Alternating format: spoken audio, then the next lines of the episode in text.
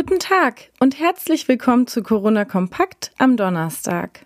Heute steht unser Podcast ganz im Zeichen der Maske, denn seit gestern gilt auch in Schleswig-Holstein als letztes Bundesland die Maskenpflicht beim Einkaufen und im Nahverkehr. Alternativ zur Alltagsmaske können die Schleswig-Holsteiner ebenso ein Schal oder ein Tuch benutzen, um Mund und Nase zu bedecken. Die positiven Erfahrungen, die Verkehrsbetriebe in anderen Bundesländern in den vergangenen Tagen gemacht haben, haben sich gestern auch in Schleswig-Holstein bestätigt. Kein Fahrgast war ohne Mund-Nasenschutz unterwegs und auch der Sicherheitsabstand wurde eingehalten. Das ging unter anderem gut, weil bei der Bahn trotz deutlich geringerem Fahrgastaufkommen die Anzahl der Waggons und Triebwagen nicht reduziert wurde und sich die Fahrgäste so gut verteilen konnten. Beim Einkauf zeigte sich ein ähnliches Bild.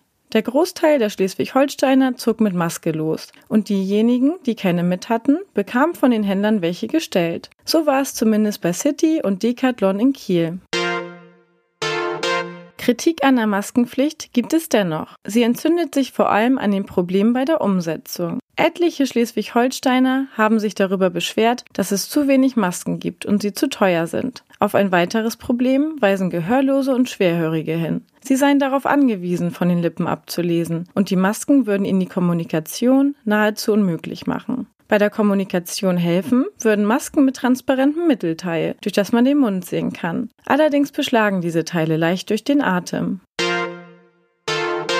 Klar geregelt ist mittlerweile, ob Autofahrer Alltagsmasken beim Fahren tragen dürfen. Ja, sagt die Landespolizei, wenn es dem Infektionsschutz dient, also mehrere Personen im Fahrzeug sitzen. Wer alleine im Auto sitzt, sollte aber besser ohne Maske unterwegs sein oder eine für die Polizei nachvollziehbare Erklärung parat haben. Sonst droht ein Bußgeld in Höhe von 60 Euro. Wir wünschen Ihnen ein schönes langes Wochenende. Weitere Nachrichten und Hintergründe zum Coronavirus in Schleswig-Holstein finden Sie jederzeit unter kn-online.de slash Coronavirus.